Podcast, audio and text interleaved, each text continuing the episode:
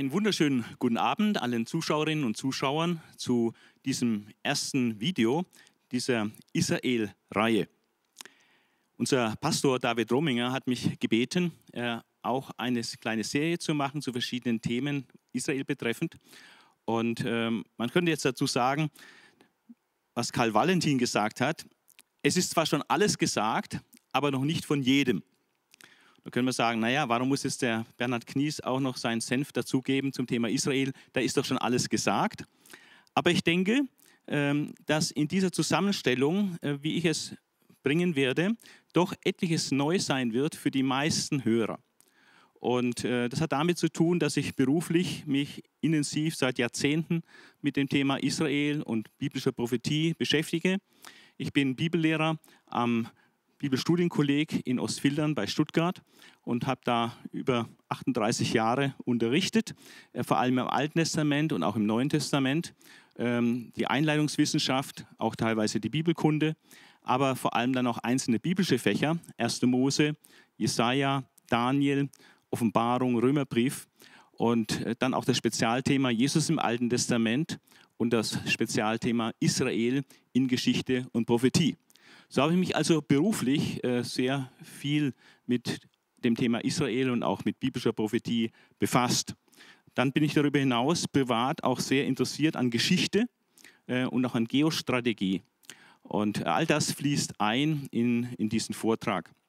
Ähm, das Thema, äh, das uns heute beschäftigt, ist die Frage, erfüllt der Staat Israel biblische Prophetie?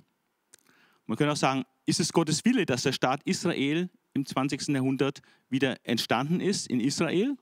Und diese Sammlungsbewegung, die vonstatten geht, dass Juden aus der ganzen Welt nach Israel heimkehren, erfüllt das biblische Vorhersagen? Um diese Frage wird es gehen. Und das ist dann sehr entscheidend auch, wie ich den Nahostkonflikt betrachte, weil wenn ich sage, hier ist Gottes Eingreifen sichtbar, hier erfüllt sich biblische Prophetie, dann hat das Konsequenzen und zwar ganz andere, als wenn ich meine, äh, dass das überhaupt nichts äh, mit Gott zu tun habe.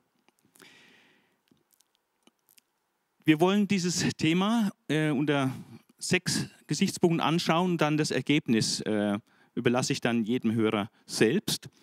Ähm, die Meinungen, es gibt einige Meinungen dazu, ist die Staatsgründung Israels jetzt Erfüllung von biblischer Prophetie? Da werden wir uns einige Meinungen anschauen. Dann werden wir uns damit beschäftigen, dass es zweierlei Rückkehrverheißungen gibt. Manche, die mit dem Rückkehr aus dem babylonischen Exil zu tun haben, aber es gibt auch andere Verheißungen, die von einer weltweiten Rückkehr des Volkes Israel nach Israel sprechen. Dann das dritte Thema ist die jüdische Diaspora, das heißt die Zerstreuung Israels über die ganze Welt, wie sich das entwickelt hat äh, über die Jahrhunderte und welche Ausmaße das äh, eigentlich hat. Dann eine spezielle Prophetie ist von großer Bedeutung, die Vision der Totengebeine in Hesekiel 37, 1 bis 14. Allerdings gibt es dazu äh, verschiedene Deutungen und Auslegungen, äh, die man dann auch in Betracht ziehen muss. Ähm, dann geschichtlich werden wir uns anschauen, wie die Rückkehrbewegung bis 1948 vonstatten ging. Äh, die Staatsgründung Israels ist sicherlich eine Zäsur in dieser Rückkehrbewegung, wie wir noch sehen werden. Äh, sodass man unterscheiden kann zwischen Rückkehrbewegung bis zur Staatsgründung und dann die enorm beschleunigte Rückkehrbewegung und Intensivierung der Rückkehrbewegung seit der Staatsgründung 1948. Und dann werde ich die Fakten einfach nochmal kurz zusammenstellen und dann kann jeder seine Schlüsse daraus ziehen, äh, ob wir es hier mit Erfüllung von Prophetie zu tun haben. Zunächst mal zu der, zum Meinungsspektrum. Ähm, die Gründerväter des Staates Israel waren nicht alle fromm, wie man vielleicht denkt. Es waren viele dabei, die durchaus auch atheistisch waren oder linkssozialistisch äh, geprägt. Und man konnte sich seitens der Juden nicht mal einigen, in, in der Gründungsdeklaration bei der Gründung des Staates Israel das Wort Gott zu verwenden und in den Mund zu nehmen. So gespalten war da die Teilnehmerschaft. Aber es gab auch einige Gründerväter, die äh, gläubige Juden waren und die die Staatsgründung Israels als ein Wunder gesehen haben, äh, vergleichbar mit dem Auszug Israels aus Ägypten. Und da gibt es in der Bibel in Jeremia 23, Vers 7 bis 8 tatsächlich einen Satz, der äh, den Auszug aus Ägypten mit der Sammlung der Juden im Land Israel in Verbindung bringt. Ich möchte ihn mal kurz lesen. Jeremia 23, Vers 7 bis 8. Seht, es kommen Tage, spricht Jahwe, da wird man nicht mehr sagen, so wahr Jahwe lebt, der Israel aus Ägypten herausgeführt hat, sondern so wahr Jahwe lebt, der die Israeliten aus dem Land im Norden herausgeführt hat und aus allen anderen Ländern, in die er sie vertrieben hatte. Dann werden sie wieder in ihrem eigenen Land wohnen. Im ultraorthodoxen Judentum, das orthodoxe Judentum nimmt die Bibel ernst, aber auch den Talmud. Und äh, da gibt es verschiedene Strömungen. Und im ultraorthodoxen Judentum äh, gibt es auch äh, verschiedene Parteien, zum Beispiel die Neturei Karta oder auch die Eda HaCharaitis. Und diese Parteien lehnen den jüdischen Staat ab mit einer theologischen Begründung, die sagen, der jüdische Staat soll vom Messias gegründet werden. Und von daher zählt das alles nicht, was da Menschen gemacht haben. Also sie haben eine negative Haltung zum jüdischen Staat, sehen das nicht als Erfüllung von biblischer Prophetie. Auch die Schas-Partei, äh, das sind vor allem sephardische Juden, also arabische Juden, äh, die äh, nach Israel aus Nordafrika, aus den muslimischen Ländern Nordafrikas zurückgekehrt sind oder auch Äthiopiens. Ähm, die sagen Ja zum Zionismus, aber sie sagen Nein zu einem säkularen jüdischen Staat. Also der Staat ist ihnen zu ungläubig, zu säkular. Sie würden gerne einen religiösen Staat haben. Ja. Das ist, äh, sind Stimmen aus dem ultraorthodoxen Judentum. Dann äh, gibt es äh, Stimmen aus dem messianischen Judentum. Und äh, das ist sehr interessant, dass wir ja seit einigen Jahrzehnten eine wirklich auch wachsende messianische Gemeinde haben äh, in Israel, die allerdings auch sehr vielfältig ist in ihrer Gestalt und auch in ihren theologischen Ansichten.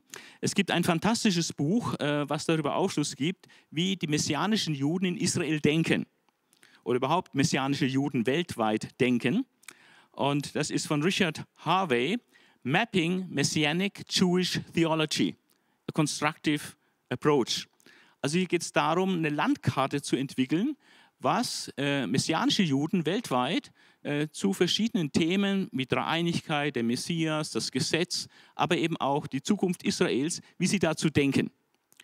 Und ähm, man muss sagen, sie sind schon sehr uneinig in vielerlei Hinsicht, aber im Blick auf die Lehre über Israel und die letzten Dinge, auch die Zukunft Israels, äh, ist es doch relativ einheitlich in, äh, bei den messianischen Juden. Und äh, die meisten sind praktisch prämillennialistisch eingestellt und äh, von daher unterschreiben die messianischen Juden weltweit in der Regel folgendes Statement. Sie würden sagen, die Wiedergeburt des Staates Israels und sein Überleben verdankt sich Gottes Eingreifen in der Geschichte und ist ein Zeichen der Endzeit. Das ist auch etwas, was viele evangelikale Christen weltweit äh, unterschreiben würden. Dann die prämillennialistische Theologie, das sind die, die glauben, dass Jesus wiederkommt, um ein tausendjähriges Reich aufzurichten hier auf Erden. Äh, das sind die Christen in der Welt, die völlig überzeugt davon sind, dass hier mit der Staatsgründung Israels und mit der Sammlungsbewegung, die wir vor unseren Augen erleben, dass sich hier biblische Prophezeiungen erfüllen und dass das ein wirkliches Wunder ist, ein wirkliches übernatürliches Eingreifen Gottes in diesem geschichtlichen Prozess. Im Gegensatz dazu gibt es die A- und postmillennialistische Theologie, äh, die das tausendjährige Reich nicht als eine zukünftige Größe sehen, sondern dass es jetzt, äh, Zeitalter der Gemeinde, ja, und, ähm, und das wird immer besser werden, die Ausbauung der Gemeinde, und Jesus wird dann erst später wiederkommen. Die sehen den Staat Israel als völlig irrelevant an für den Fortgang der Heilsgeschichte und für den Fortgang äh, des Reiches Gottes, weil für sie Israel eigentlich keine besondere Rolle mehr spielt, sondern es geht nur um die Gemeinde. Also so gibt es auch in der Christenheit äh, sehr unterschiedliche Meinungen darüber, ob wir hier Erfüllung von Prophetie erleben oder nicht. Jetzt komme ich auf das Thema zweierlei Rückkehrverheißungen zu sprechen. Und äh, da sehen wir, dass es natürlich Belegstellen gibt, die die Rückkehr aus dem babylonischen Exil weissagen äh, unter Chores. Äh, in Jesaja 44, 45 und 2. Chronik Esra, wo dieses Chores-Edikt beschrieben wird, äh, das ist völlig unstrittig, äh, dass es eine Weissagung der Rückkehr aus dem babylonischen Exil gibt. Und da wird dann betont, dass es die Rückkehr ins Land der Väter erfolgt. Ich lese da mal stellvertretend für die zwei Stellen nur Jeremia 30, Vers 3. Äh, Jeremia hat ja an der Grenze zum babylonischen Exil geweissagt. Und ähm, dann sagt Jeremia, denn seht, es wird eine Zeit kommen, in der ich das Schicksal meines Volkes Israel und Juda wende, spricht Jahwe. Ich werde sie in das Land zurück, zurückbringen, das ich ihren Vorfahren gegeben habe. Sie sollen es wieder in Besitz nehmen. Ja, also das ist eine von, von vielen Rückkehrverheißungen. Und die Rückkehr wird dann aus dem Land des Feindes beschrieben. Äh, man beachte hier den Singular aus dem Land des Feindes, nämlich Babylonien, äh, geschichtlich gesehen. Und da heißt es in Jeremia 31, Vers 16 und 17. So spricht Jahwe, erspar deiner Stimme das Weinen und deinen Augen die Tränen, denn es gibt einen Lohn für deine Mühe, spricht Jahwe. Sie kommen aus dem Land der Feinde heim. Du darfst auf eine Zukunft hoffen, spricht Jahwe. Deine Kinder kehren in die Heimat zurück. Ja? Also da gibt es noch viele weitere Weissagungen äh, in diese Richtung. Das ist sehr unstrittig, ähm, dass Gott die Rückkehr aus dem babylonischen Exil geweissagt hat, die dann auch 538 äh, dann durch den, das Choresedikt dann auch eingeleitet wurde und dann durch Zerubabel äh, und Jeschua stattgefunden hat, wie wir es im Buch Esra Nehemiah lesen. Aber es gibt eine zweite Serie von Belegstellen, äh, wo es um die Rückkehr in das Land der Väter geht. Und die ist jetzt für uns relevant, für dieses Thema. Und zwar äh, sind es hier sechs äh, Stellenthemen, sechs Themen, die hier genannt werden und verschiedene Stellen, die da besonders relevant sind. Das eine ist äh, Jesaja 11, Vers 11, ähm, diese Formulierung, äh, die wir dort haben. Ähm, Jesaja hat lange vor dem babylonischen Exil geweissagt. Und in Jesaja 11, Vers 11 haben wir die Aussage, wenn diese Zeit gekommen ist, und das schreibt Jesaja unmittelbar an die Schilderung des Messianischen Reiches, in Jesaja 11 geht es um den Messianischen König und sein Friedensreich. Und da heißt es, wenn diese Zeit gekommen ist, erhebt der Herr noch einmal die Hand dann wird er den Rest seines Volkes befreien von Assyrien und Ägypten, von Nubien und vom Oberlauf des Nils, von Elam, Shinar und Hamad und von jedem Küstenland. Also zum einen fällt hier auf, dass viele, viele Länder auf, auf, äh, vermerkt werden, aus denen heraus Israel gesammelt wird, die also äh, nicht unmittelbar was mit der babylonischen Gefangenschaft zu tun haben, sondern das sind verschiedene Himmelsrichtungen. Ähm, und dass es auch heißt, zum zweiten Mal oder abermals wird er seine Hand ausstrecken oder erhebt der Herr noch einmal, noch einmal die Hand. Also eine zweite Sammlung, aber jetzt nicht aus Babylonien allein, sondern aus vielen, vielen Ländern, äh, die zum Teil auch südlich von Israel liegen. Das ist auffällig. Dann in Jesaja 11, Vers 12, ein Vers weiter. Er stellt diesen Völkern ein Feldzeichen auf, und sammelt Israels Verstoßene ein. Die Versprengten Judas holt er vom Ende der Welt. Vom Ende der Welt. Also nicht nur aus Babylonien, sondern vom Ende der Welt. Oder allen Himmelsgegenden. In Jesaja 43 äh, haben wir das ähnlich. Äh, 43, 4 bis 7. Äh, da heißt es, weil du mir wert und teuer bist, weil ich dich liebe, gebe ich Menschen an deiner Stelle hin, ganze Völker für dein Leben. Fürchte dich nicht, denn ich bin bei dir.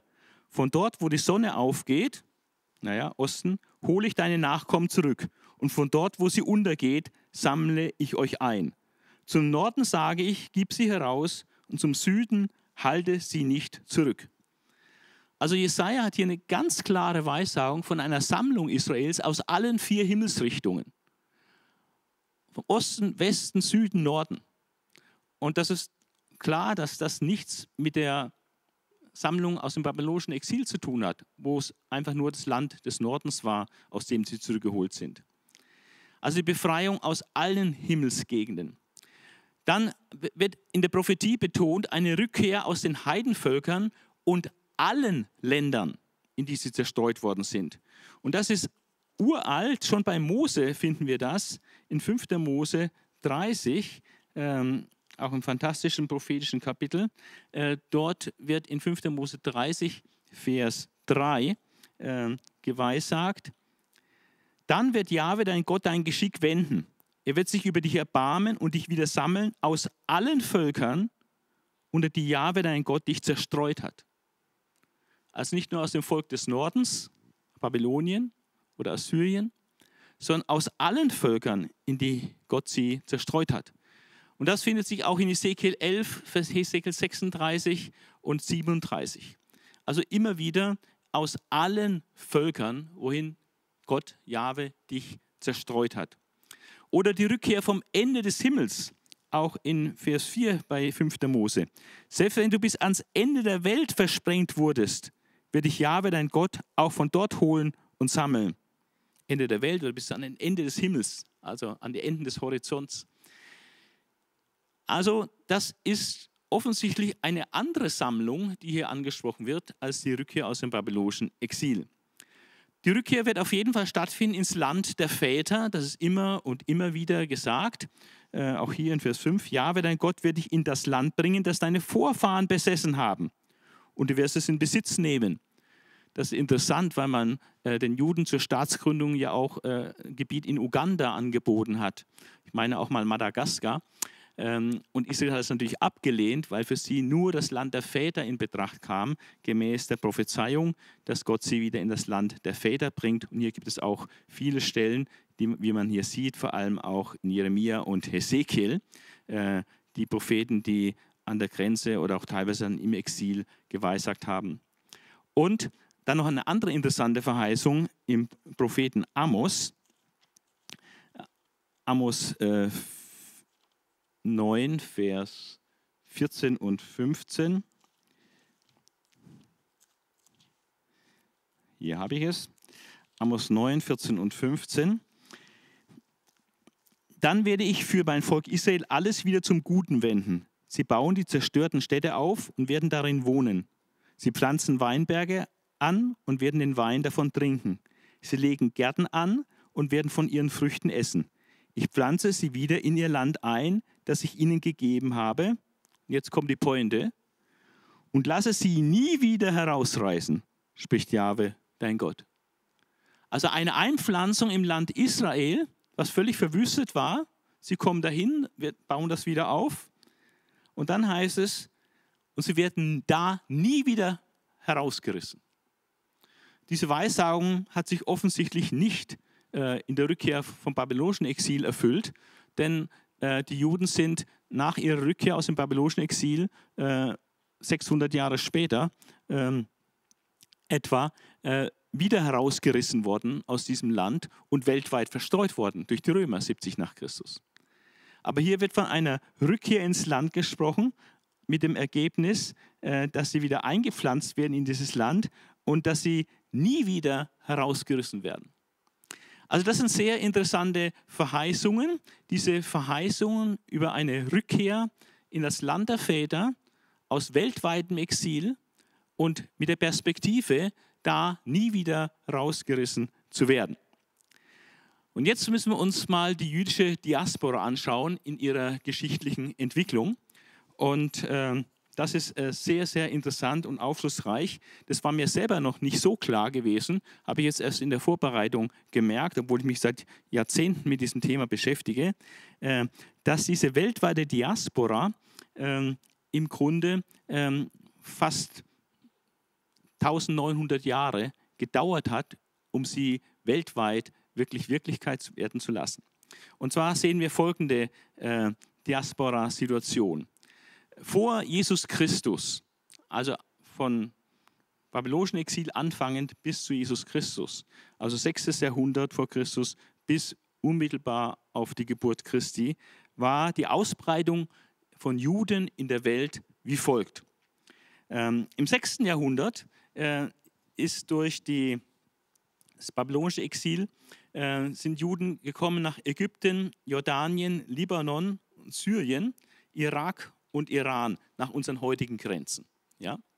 Ähm, das heißt, sie sind nicht nur nach Babylonien gefangen genommen worden, sondern sie sind natürlich auch zerstreut worden und geflüchtet in alle möglichen Himmelsrichtungen, alle möglichen umliegenden Ländern.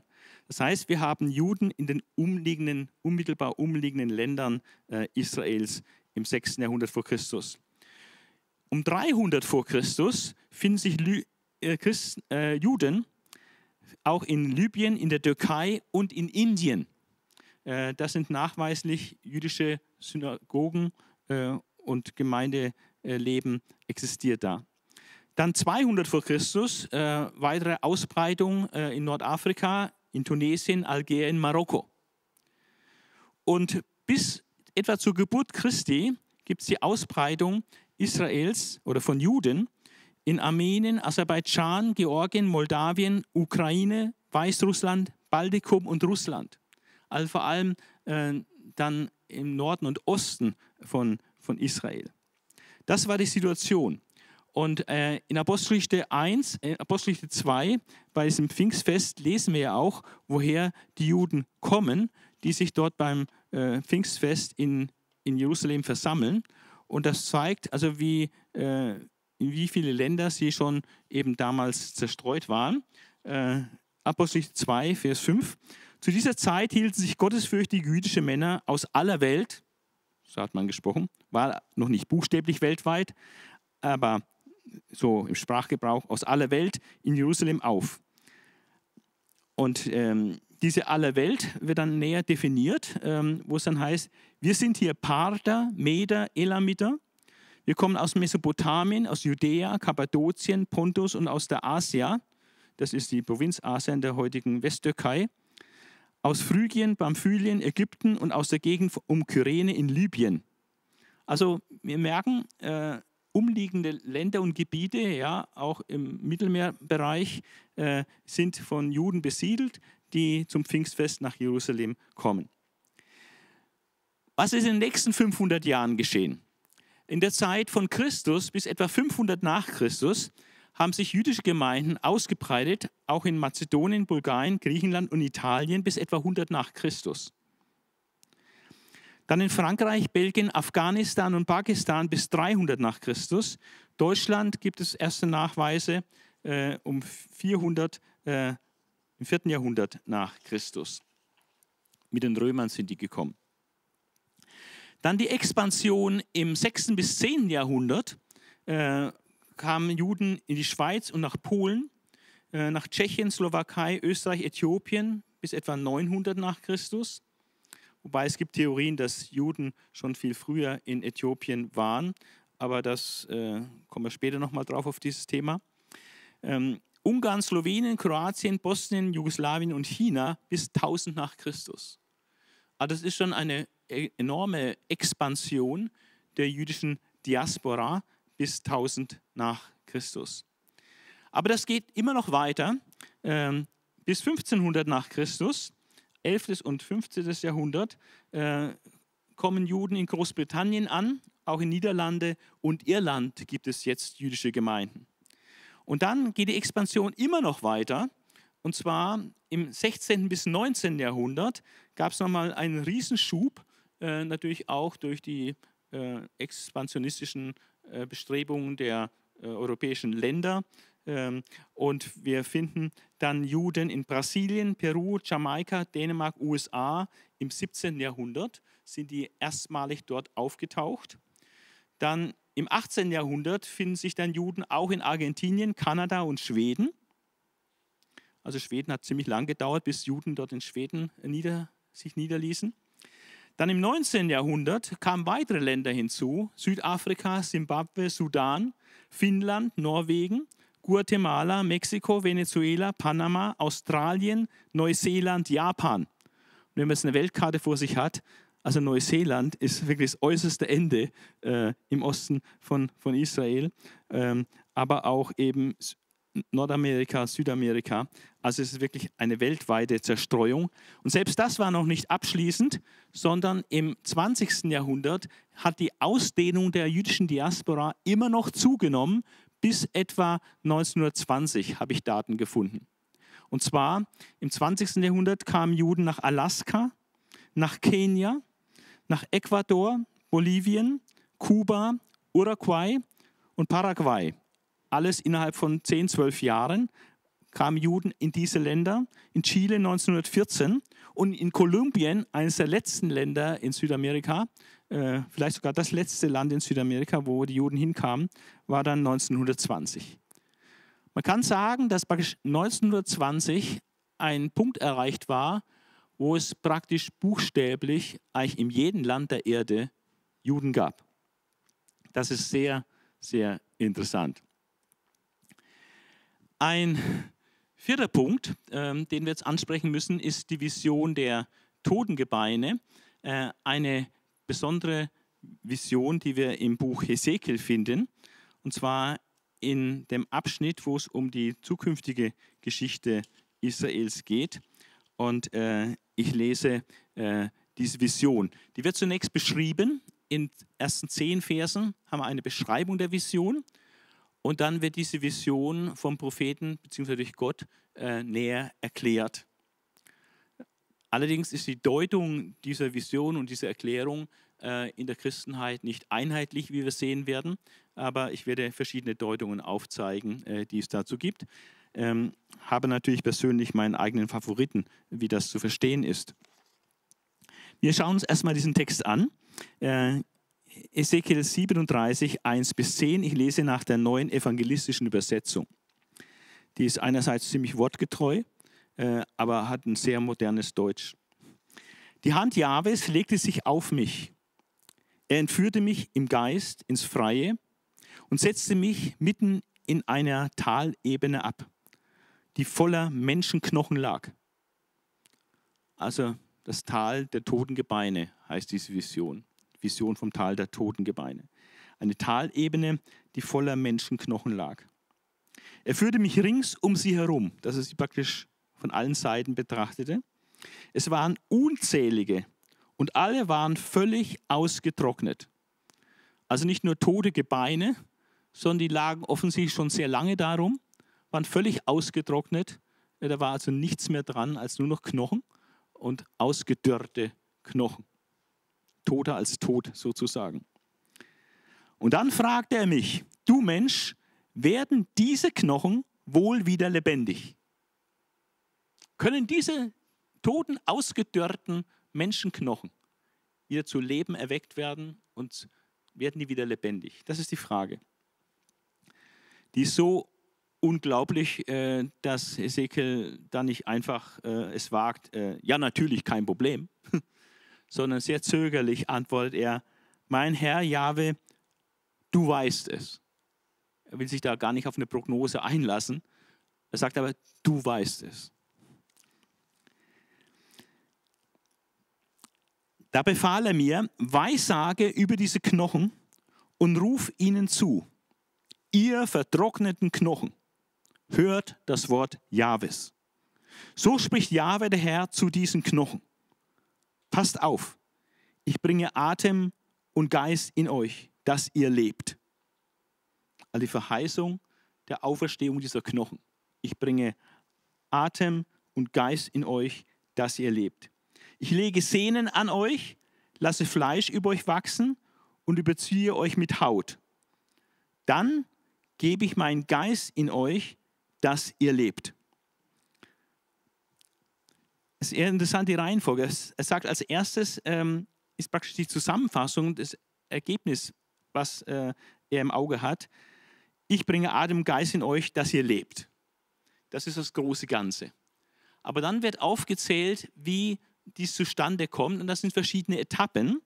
Ähm, und zwar, ich lege Sehne an euch, ich lasse Fleisch über euch wachsen, ich überziehe euch mit Haut. Und dann nachdem das Äußere so bewerkstelligt worden ist, dann kommt das Eigentliche, um, um sie lebendig zu machen. Dann gebe ich meinen Geist in euch, dass ihr lebt. Also der Geist wird offensichtlich erst am Ende gegeben, obwohl er hier in Vers 5 auch schon genannt wird. Aber das ist eher die hebräische Methode, Dinge darzustellen. Man bringt das Ganze und zeigt, worauf alles hinausläuft, eine kurze Zusammenfassung des Ergebnisses und dann kommen die Einzelheiten. Und so ist es hier zu verstehen, äh, dass also die Totengebeine erst mit Sehen, dann Fleisch und dann Haut bekommen und dann der Geist. Und dadurch werden sie lebendig. Ich weiß, sagte, wie es mir befohlen war. Und während ich das tat, entstand ein Geräusch, ja ein richtiges Getöse. Die Knochen rückten zusammen, Gebein an Gebein. Dann sah ich auf einmal, wie Sehnen und Muskeln darauf wuchsen und sich eine Haut darüber bildete. Also genau diese Abfolge. Die Knochen kommen zusammen, ja, dann Sehnen, Muskeln, Haut. Doch es war noch kein Atem und kein Geist in ihnen, weil das das Letzte ist, was am Ende erst kommt. Es war noch kein Geist in ihnen. Also sie waren schon praktisch wieder äußerlich hergestellt, materiell wiederhergestellt, aber es fehlte noch das Entscheidende, um wirklich leben zu können, es fehlte noch der Geist. Doch es war noch kein Atem und kein Geist in ihnen. Da sagt er zu mir, Weissage dem Geist, Mensch, Weissage und sprich zu dem Geist. So spricht Jahwe, der Herr. Komm von den vier Winden her, also in vier Himmelsrichtungen, du Lebensgeist, und hauche diese Erschlagenen an, das Leben in sie kommt. Aber dieses Heer von wiederhergestellten Körpern, wo die Knochen sich zusammengesammelt haben und dann äh, Muskeln, Sehnen und Fleisch und Haut drüber gewachsen ist, diese Körper, die sollen jetzt angehaucht werden. Ähm, hauche diese Erschlagenen an, das Leben in sie kommt. Ich weiß, sagte, wie es mir befohlen war, da kam der Lebensgeist in sie, sie wurden lebendig und standen auf und es war ein riesiges Heer. Also eine sehr phänomenale äh, Prophetie, dieses, diese Prophetie, diese Vision von in diesem Tal der toten Gebeine, wie diese toten Knochen, äh, vertrockneten Knochen wieder lebendig werden. Und äh, wie es oft in der Prophetie ist, äh, wird zunächst die Prophetie als solche beschrieben, aber Gott gibt dann auch noch eine wirkliche Deutung hinterher, wie das jetzt auch zu verstehen ist, was diese Bilder, die äh, hier gerade vor Augen gestellt wurden, was sie bedeuten. Und so haben wir die Erklärung der Vision in den Versen 11 bis 14. Er sagte zu mir, Mensch, das ist die typische Anrede für Ezekiel im Buch Ezekiel, Mensch, diese Totenknochen sind das Volk Israel.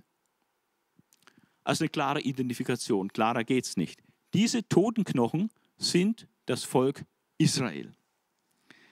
Noch sagen sie, und das ist wie so eine Stimme der weggeführten Juden, äh, die das ganze, die ganze Katastrophe äh, im 6. Jahrhundert erlebt hatten, wie Jerusalem zerstört wurde, viele Tausende zu Tode gekommen sind und dann ein Rest verschleppt worden ist nach Babylon. Und da sind sie im Elend und äh, wissen, es sind so viele Erschlagene gewesen in Israel.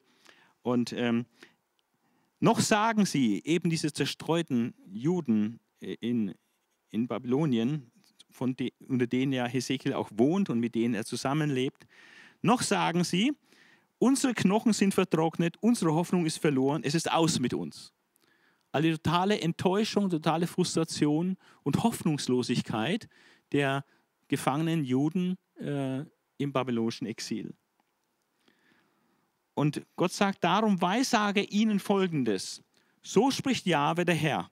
Passt auf, ich öffne eure Gräber und hole euch mein Volk heraus und bringe euch ins Land Israel zurück. Ah, das ist jetzt nicht buchstäblich gemeint, dass buchstäblich die Gräber aufgemacht werden und die, die Toten lebendig werden. Die Totenauferstehung kommt erst später. Ähm, aber die Gräber sind hier ein Bild für diese Hoffnungslosigkeit und dass das Volk völlig da niederlag ja, und am Ende war. Und ihnen wird es neue Hoffnung verheißen ähm, passt auf, ich öffne eure Gräber und hole euch mein Volk heraus und bringe euch ins Land Israel zurück. Also Israel wird aus den Gräbern der Völker, wo es praktisch wie begraben liegt, äh, herausgeholt und wieder in das Land Israel zurückgebracht. Ihr werdet erkennen, dass ich es bin, Jahwe, wenn ich eure Gräber öffne und euch mein Volk heraushole. Ich gebe meinen Geist in euch, das Leben in euch kommt und setze euch in euer Land. Dann werdet ihr erkennen, dass ich Jahwe es gesagt und auch getan habe, spricht Jahwe. Und äh, das ist die Erklärung.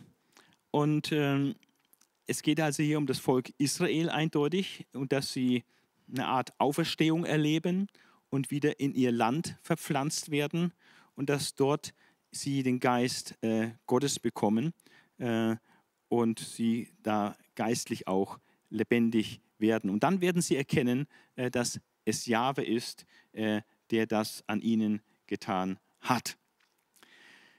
Die Auslegung und Deutung dieser Vision ist allerdings äh, in der Theologie äh, sehr umstritten. Ähm, es gibt da Ausleger, vor allem mehr so im historisch-griechischen Lager, im liberalen Lager, äh, die sehen dann die zeitgeschichtliche Gebundenheit von Prophetie und sehen das vor allem als eine Erfüllung dann bei der Rückkehr aus dem babylonischen Exil unter Zerubabel und Jeschua. Ähm, das ist zunächst auch mal durchaus naheliegend, es so zu verstehen, ähm, aber es gibt auch äh, Hinweise, äh, die darauf hindeuten, äh, dass das nichts mit der Rückkehr aus dem babylonischen Exil zu tun hat. Denn die ganze Einbettung dieses Kapitels ist in einem Abschnitt, der sich sehr stark mit der zukünftigen Wiederherstellung Israels äh, vor äh, der Aufrichtung des tausendjährigen Reiches äh, befasst. Da ist auch vom neuen Bund die Rede und die Vereinigung von, von, von Juda mit den übrigen Stämmen zu einem Volk was unmittelbar sich auch hier anschließt als Text, dass er alles bei der Rückkehr aus dem babylonischen Exil nicht stattgefunden hat. Auch die ähm, Ausrüstung mit dem Geist Gottes ähm, hat so nicht stattgefunden nach dem babylonischen Exil, denn das Volk war durchaus auch noch sehr äh, ungläubig und ähm, auch widerspenstig äh, gegen Gott. Ähm, deswegen sagen manche Ausleger, es bedeutet die Rückkehr aus dem babylonischen Exil, aber auch eine zukünftige Rückkehr Israels, der Juden, die verstreut sind nach Israel. Ähm, aber da bin ich nicht so ein Freund davon, für diesen sowohl als auch Auslegungen. Äh, ich denke, dass die Schrift, äh, die Klarheit der Schrift erfordert, dass es mehr eine eindeutige äh, Antwort hat. Und äh, wenn es nicht wirklich erfüllt ist durch die Rückkehr aus dem babylonischen Exil, äh, dann ist es besser, äh, auch vor allem vom Gesamtkontext dieses Abschnittes, es in Verbindung zu bringen mit den Ereignissen, äh, die der Aufrichtung des Königreiches äh, durch die Wiederkunft Jesu vorausgehen. Also, ähm, so sehen die prämillennialistischen Ausleger ähm, und auch die jüdischen, messianischen Juden sehen darin äh, eine Prophetie auf die Auferstehung äh, des Volkes Israels äh, aus praktisch einer hoffnungslosen Situation heraus ähm, und dass sie wieder ins Land der Väter zurückkommen, äh, wie es eben im 19. und 20. Jahrhundert äh, stattgefunden hat und dass hier dann die Erfüllung ist und dass diese Knochen das Volk Israel bedeuten, das dann wieder äh, Haut, Sehnen und Fleisch bekommt. Das heißt, es nimmt eine staatliche Form an, siehe Staatsgründung Israels, aber es fehlt noch der Geist. Der Geist muss erst noch dazugegeben ist und wir sind im Moment in der Phase, wo zwar die äußere Wiederherstellung stattgefunden hat und Israel ein funktionierender Staat ist, aber noch nicht der Geist Gottes auf sie ausgegossen wurde und sie Jesus als ihren Messias erkennt, erkannt haben. Also es wird also hier eher endgeschichtlich verortet. Es gibt auch Ausleger, die sehen hier eine geistige Erfüllung in der Gemeinde, äh, dass es einfach allgemein ein Aufleben des Volkes Gottes äh, darstellt, was er jetzt durch die Gemeinde repräsentiert ist. Zu diesem Thema, ob die Gemeinde Israel ersetzt, welchen eigenes Video erstellen zum Thema dieser Ersatztheologie. Ähm, Manche Juden sehen das auch eher nicht eine spezielle Weissagung auf die Staatsgründung Israels, sondern auf ein allgemeines Prinzip, äh, dass Israel immer wieder Auferstehung erleben wird. Auch wenn es niedergeschlagen wird, ins Exil muss, wird es wieder einen neuen Staat haben. Oder wenn es in der Diaspora vertrieben wird und Pogrome gibt und vernichtet wird, äh, dann werden Juden auswandern und woanders wieder ein neues blühendes Staatswesen mit aufbauen. Und äh, wie das in der Geschichte der Diaspora vielfach der Fall war, als die Juden aus Spanien vertrieben wurden, haben sie in anderen Ländern Zuflucht gefunden und haben da ein blühendes jüdisches Gemeinwesen wieder geschaffen. Das ist also immer wiederkehrt. Dann wäre das auch in der Staatsgründung Israels erfüllt, aber dann wäre es eher ein allgemeines Prinzip, Israel das Stehaufmännchen. Durch Gottes Hilfe, Israel wird immer wieder aus hoffnungslosen Situationen auferstehen. Das ist auch eine Auslegung, die manche haben. Ähm, manche äh, betonen hier auch, dass es vor allem um die Lehre von der Auferstehung der Toten geht, dass es einfach zeigen soll, ähm, dass Tode auferweckt werden, dass Gott die Macht hat, den Tod zu besiegen, wenn er solche vertrockneten Knochen äh, wieder zu Leben erwecken kann, äh, dann hat er die Macht, äh, Tote aufzuwecken. Und ähm, das ist praktisch eine Vorbereitung auch für die Lehre von der individuellen Auferstehung. Also es sind so verschiedene Deutungen, ähm, die da, da gibt. Ich persönlich glaube, dass es nicht, zum einen, ich glaube, dass es sich wirklich auf Israel bezieht. Das ist einfach sehr klar im Text ausgesagt. Die Gebeine sind das Volk Israel. Es ist vom Land die Rede, im Land der Väter, wo sie wieder äh, zurückkehren werden, auf den Bergen Israels. Also es ist geografisch verortet, es ist volksmäßig verortet. Von daher verbietet es sich, das einfach so irgendwie vergeistigen und auf die Gemeinde auszulegen. Halte ich für falsch. Ich sehe auch nicht, dass der Geist gegeben wurde äh, nach der Rückkehr aus dem babylonischen Exil. Von daher meine ich, äh, dass dieser Text äh, uns hinführt zu dieser Prophetie, dass Israel aus dem, den Gräbern der Völker, wo sie da niederliegen, ohne Hoffnung, dass Gott dieses Volk wieder erwecken wird und wieder sammeln wird und ihn seinen Staat machen wird auf den Bergen Israels. Und das, ähm, das ist leider noch Zukunftsmusik, äh, dass dann zu einem späteren Zeitpunkt, wenn Jesus wiederkommt, dann auch der Geist über sie ausgegossen wird und sie geistlich dann zum Leben erweckt werden. Das hat auch mit dem Zusammenhang zu tun, äh, dass äh, dieses Kapitel 37 äh, in einem Bereich des Ezekiel-Buches steht, wo es um wirklich die letzte zukünftige Entwicklung um Israel geht, auch um den neuen Bund, um die Vereinigung der, der Stämme des Südreiches und der Stämme des Nordreiches zu einem Volk. Das ist genau das, was heute auch in Israel geschieht. Und äh, dann kommt dieser endzeitliche Angriff von Gog und Magog und dann diese Tempelvision. Also das ist in einem Abschnitt des Hesekiel-Buches, der sich mit der fernen Zukunft von Hesekiel aus betrachtet, beschäftigt. Also die Vision der Totengebeine ist für die einen eine klare Prophetie auf die Staatsgründung, auf das Wiederentstehen eines jüdischen Staates äh, am Ende der Zeit. Ähm, andere vergeistigen es oder deuten es historisch auf die Rückkehr aus dem babylonischen Exil. Von daher ist das ähm, etwas schwierig, ähm, diese ganze Frage, erfüllt die Staatsgründung biblische Prophetie, allein von diesem Text äh, abhängig zu machen, weil dieser Text eben verschieden interpretiert wird. Ähm, wobei ich persönlich schon denke, dass er tatsächlich äh, auch diese Dinge weissagt.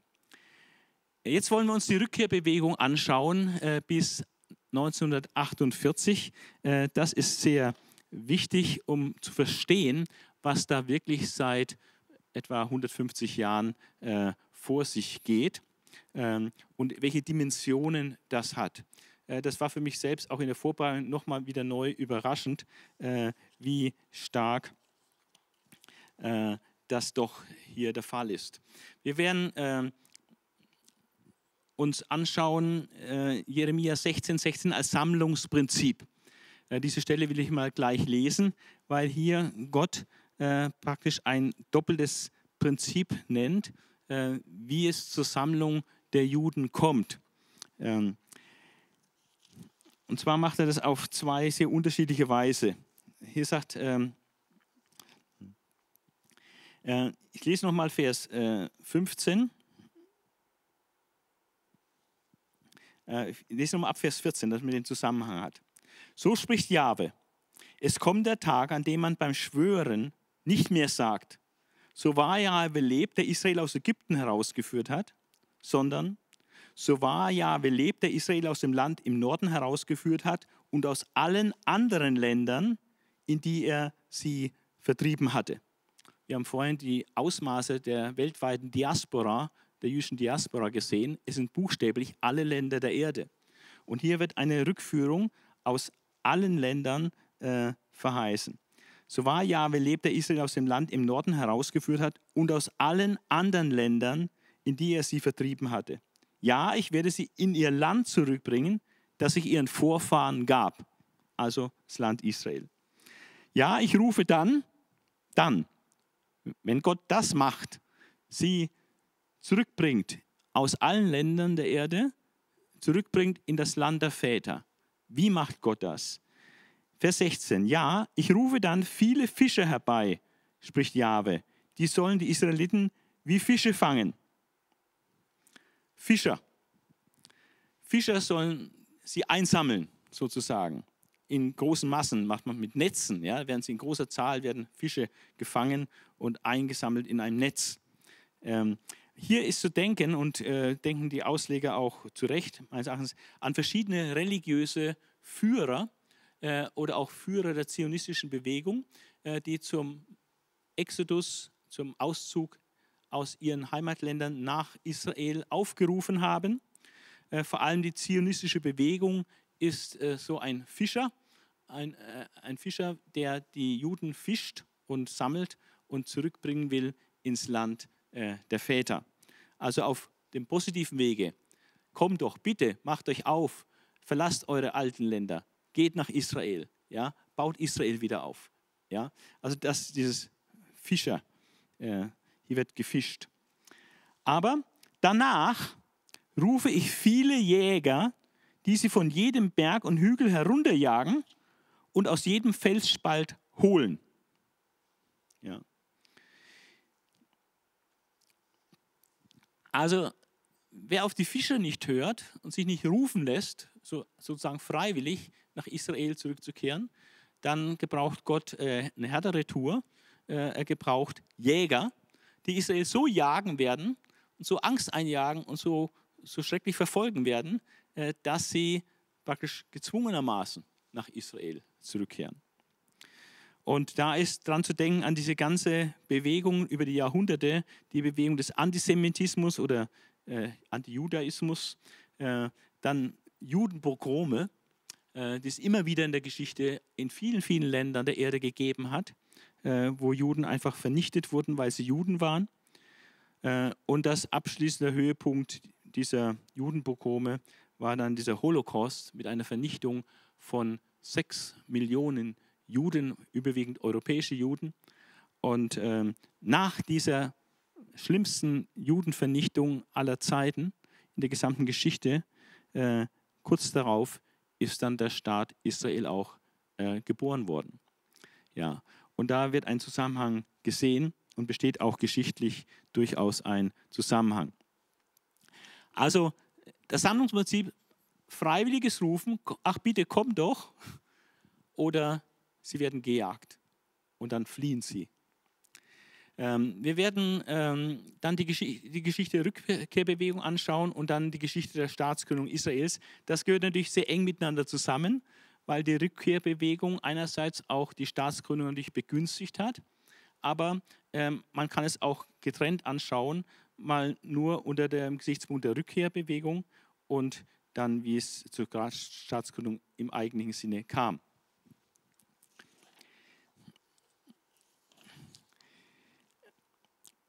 Kurze Geschichte der Rückkehrbewegung. Um 1800 äh, lebten nur etwa 25.000 Juden in Israel. Und zwar hauptsächlich an vier Orten, in Jerusalem, in Hebron, in Tiberias und in Safed. An diesen, in diesen vier Städten wohnen die allermeisten dieser 25.000 Juden. Und 1838 hat, ist ein wichtiges Jahr, weil hier zum ersten Mal in der neueren Geschichte äh, ein ganz klarer Aufruf war zur Rückkehr nach Israel. Moses Montefiore, äh, ein sehr wohlhabender äh, Jude und Israelfreund, Und er hatte die klare Vision, diese Sicht gehabt, äh, die Juden sollten zurückkehren ins Land der Väter. Das wäre ihr eigentlicher Platz, da gehören sie hin. Und er hat auch sein, sich zeitlebens dafür eingesetzt, äh, dass das äh, möglich wird, dass Juden auswandern nach Israel und hat sich auch dort gekümmert, äh, die Infrastruktur aufzubauen, hat da auch viel Geld äh, investiert, äh, damit vieles positiv entwickelt werden konnte dann in Israel. Also Moses Montefiore, so ein erster Fischer, äh, der die Menschen einlädt, nach Israel zurückzukehren. Ähm, er hat dann auch teilweise dieses jüdische Krankenhaus äh, in Jerusalem dann mitfinanziert, ähm, was ein Meilenstein war, dass die Juden ihr eigenes erstes Krankenhaus hatten in Israel. Und das zeigt, dass da etwas in Bewegung kommt und dass da ein gewisser Aufbau geschieht und ein jüdisches Gemeinwesen so nach und nach entsteht. Ähm, zwei Jahre später wird zum ersten Mal, äh, gibt es dann äh, noch etwas mehr Juden ähm, und da wird zum ersten Mal ein Stadtteil außerhalb der traditionellen Stadtmauern Jerusalems äh, errichtet in Jerusalem, also außerhalb der Stadtmauern, aber es gehört zu Jerusalem. Mishkenot Shananim, ein jüdischer Stadtteil. Äh, es sind einfach die Juden jetzt in Jerusalem so zahlreich, dass sie innerhalb der Stadtmauern nicht mehr genügend Platz haben und siedeln jetzt außerhalb der Stadtmauern in diesem neuen Wohnviertel Mishkenot Shananim 1856. 1862 äh, Rabbi Zvi Hirsch Kalischer, ähm, ein osteuropäischer Jude, er hat ähm, Dirschat Zion geschrieben und das war dieses, dieses Buch war ein einziger Aufruf zur Massenauswanderung. Vor allem äh, Juden äh, aus Osteuropa äh, sind hier erreicht worden äh, von diesem Rabbi ähm, mit dem Weckruf, kehrt nach Israel zurück, verlasst eure Länder, äh, ziedelt in, in Israel, baut diesen Staat wieder auf. 1870 äh, wird eine erste landwirtschaftliche Schule in Mikwe, Israel, gegründet und ab 1881 äh, sind dort die ersten Pioniere, die auf diesen Weckruf äh, ursprünglich von Moses Montefiore, aber dann auch von Rabbi Kalischer und, und anderen, äh, die diesen Weckruf hören und nach Israel einwandern. Äh, vor allem aus Osteuropa waren es äh, manche. Und das sind vor allem Pioniere, weil das Land war jetzt nicht so einladend oder war noch nicht wohlhabend, sondern es war sehr verwüstet und es war sehr schwer das ist so Pionierarbeit, genauso wie die Amerikaner damals den, den, Westen der USA erschlossen haben. Und so war das auch die Erschließung des Landes. Das waren also richtig hartgesottene Leute, äh, die wirklich zupacken konnten. Und, und ab 81, 1881 fangen, kommen so Pioniere mit dieser Sicht, wir wollen als Juden bewusst in Israel leben, das wieder aufbauen und unsere Lebenskraft und Arbeitskraft da reinstecken, äh, diesem Land Gutes zu tun, das Land zu entwickeln. Und das hat, äh, die, hat etwa bis 1935 gedauert, etwa knapp äh, 50 Jahre oder über 50 Jahre, diese Pionierphase, wo einfach diese Aufbauarbeit geleistet worden ist, äh, die auch äh, viele nicht überlebt haben. Ja.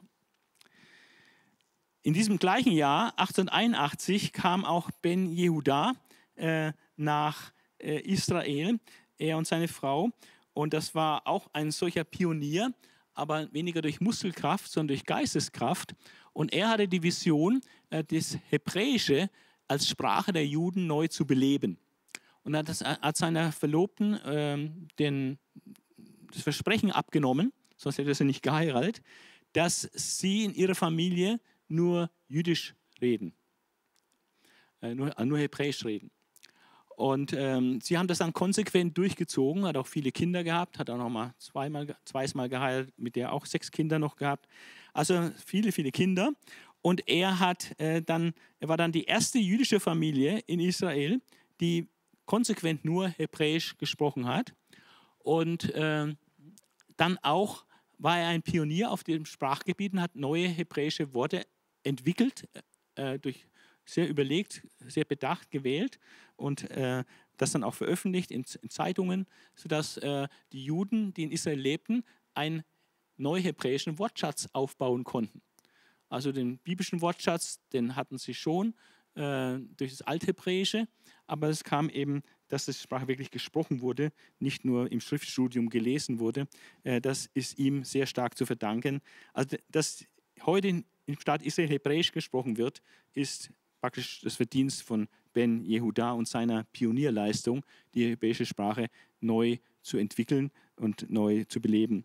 Auch der jüdische Arzt äh, Leopinska äh, hat äh, zur Autoemanzipation aufgerufen und das bedeutet für Juden, sich selbst zu emanzipieren, nicht zu warten, dass andere was für sie tun, sondern sagen, emanzipiert euch, werdet Herr eurer selbst, geht ins Land Israel und baut euch dort eure Existenz auf. Dieser Leo Pinsker hat dann auch die, mit anderen die Zerubabel-Gesellschaft in Odessa gegründet, 1883, äh, mit dem Ziel, praktisch Juden, die auswanderwillig sind, äh, ihnen zu helfen, dass sie ins Land Israel kommen und dort sich eine neue Existenz aufbauen. Der Name Zerubabel-Gesellschaft ist ja äh, schon Programm. Zerubabel war der, der die Rückkehrergemeinde aus äh, dem babylonischen Exil angeführt hat und deswegen nannten sie Zerubabel-Gesellschaft. Und das ist praktisch eine, ja, bisschen so die, die Mutter oder ein Vorbote der eigentlichen zionistischen Bewegung.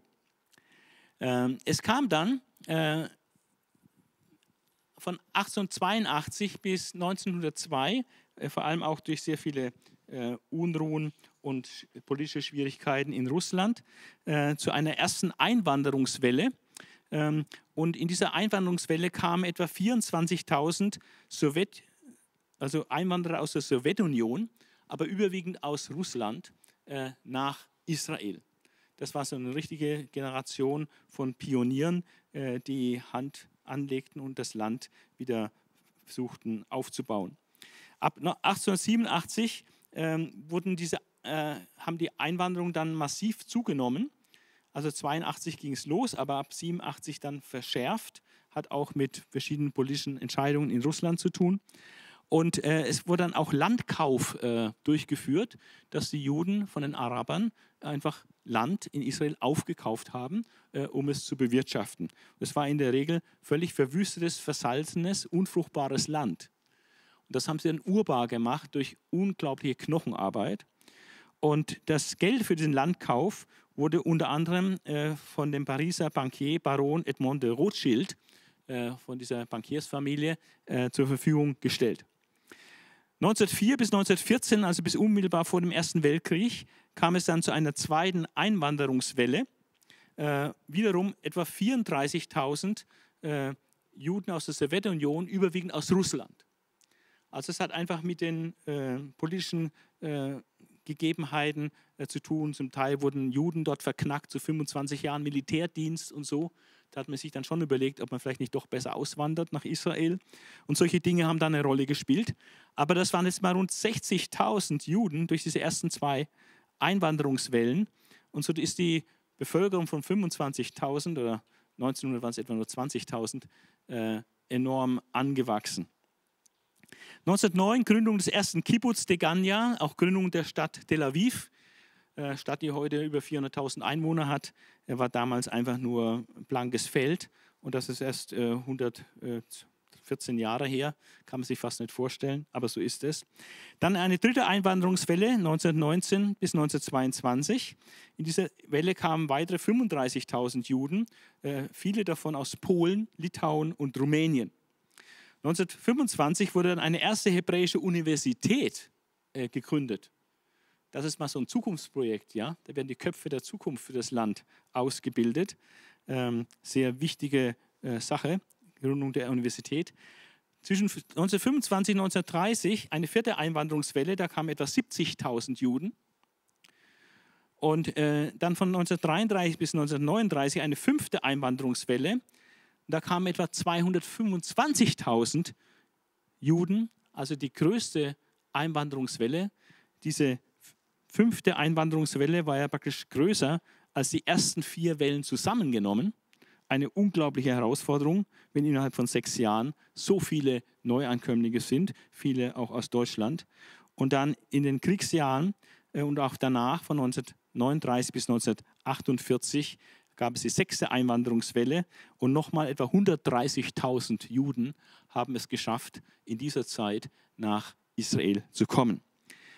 Das heißt, die Rückkehrbewegung äh, setzte ein durch verschiedene Rufe im 19. Jahrhundert, aber die erste Einwanderungswelle war dann 1882 und von 1882 bis 1948 kamen sage und schreibe eine halbe Million, also 520.000 jüdische Einwanderer nach Israel. Und äh, das hat natürlich dann auch mit der Staatsgründung zu tun. Ohne diese Einwanderung hätte es überhaupt keine Staatsgründung geben können. Jetzt schauen wir uns kurz die Geschichte der Staatsgründung an, äh, weil da hat neben den Einwanderungswellen natürlich auch andere Faktoren eine große Rolle gespielt. Also zunächst ist mal äh, festzuhalten, dass die, dass die Zerstörung Jerusalems 70 nach Christus eigentlich der Startschuss ist äh, für diese wirklich weltweite Diaspora.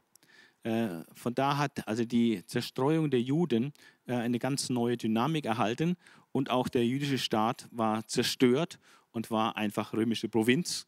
Und seitdem gab es keinen jüdischen Staat mehr. Ähm, vom 1. bis zum 19. Jahrhundert haben wir eine weltweite jüdische Diaspora. Äh, wir haben vorhin gesehen, wie das expandiert ist und bis ins 20. Jahrhundert hinein noch expandiert ist. Also das sind die Ausgangslagen. Ähm, und dann haben wir die, mit der ersten Einwanderungswelle 1882 bis 1902, diese erste Einwanderungswelle hat äh, dann mal ein paar 10.000 Juden äh, nach Israel gespült. Und, ähm, aber in dieser Zeit ist auch vieles in der Politik passiert, äh, was dann auch diese Einwanderung äh, sehr begünstigt hat. Ähm, zunächst was Negatives, die Dreifuß-Affäre. Äh, da wurde ein jüdischer Hauptmann zu Unrecht beschuldigt, hat riesen Aufsehen erregt. Und Theodor Herzl, der war kein religiöser Jude gewesen, er war ein säkularer Jude und er war Journalist, Österreich gelebt. Und er hat diese Dreifuß-Affäre äh, auch journalistisch äh, begleitet. Und er war so entsetzt über diesen äh, Judenhass und Antisemitismus, der, den er da gespürt hat im Zusammenhang mit der Dreifuß-Affäre, der allerdings dann später sogar re rehabilitiert wurde, ähm, dass er äh, als Ergebnis dieses, dieser Beobachtung dieses Schauprozesses gegen Dreifuß und der ganzen Behandlung äh, dieses tatsächlich unschuldigen Juden ähm, hat er dann den Entschluss gefasst, wir werden nirgendwo Sicherheit haben. Äh, auch in diesem aufgeklärten Europa werden wir keine Sicherheit haben. Wir brauchen unseren eigenen Staat. Und er hat äh, dann dieses Heftchen geschrieben, ich glaube nur 60 Seiten, Größenordnung, der Judenstaat, wo er praktisch aufgerufen hat, äh, dass die Juden einen eigenen Staat gründen. Und interessanterweise hat er so als ähm, zeitlichen Rahmen so etwa gesagt, das braucht etwa 50 Jahre. 50 Jahre. Und äh, wenn wir sehen, 1895 äh, hat er den Judenstaat geschrieben, 1948, also 53 Jahre später ist der Staat Israel tatsächlich auch entstanden. Also ohne Theodor Herzl äh, sicherlich, äh, er war ein wichtiges Werkzeug. Und dieser Herzl hat dann auch einen ersten zionistischen Weltkongress äh, einberufen und organisiert.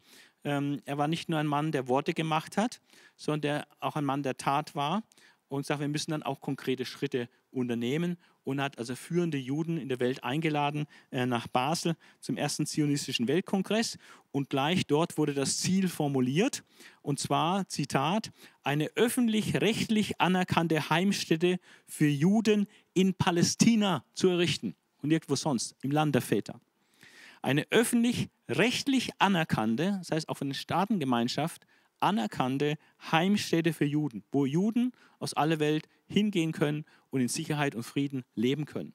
Ja, das war die Idee äh, 1897 und auf diesem Kongress ging man von 50 Jahren aus, wird dieses Unternehmen dauern. Dieser erste zionistische Weltkongress hat äh, viele Juden dann ermutigt, äh, äh, weil sie hier wirklich was getan hat und, und auch führende Juden weltweit äh, religiöse Juden, aber auch politisch äh, bedeutsame Juden und vor allem auch finanzkräftige Juden haben hier mitgewirkt bei diesem ersten zionistischen Weltkongress, der dann jedes Jahr wieder neu einberufen wurde, wo man wirklich gesagt hat, das ist das Ziel und auf dieses Ziel arbeiten wir jetzt konsequent hin. Und das hat dazu geführt, äh, dass äh, eben auch viele sich ermutigt fühlten, da einzuwandern.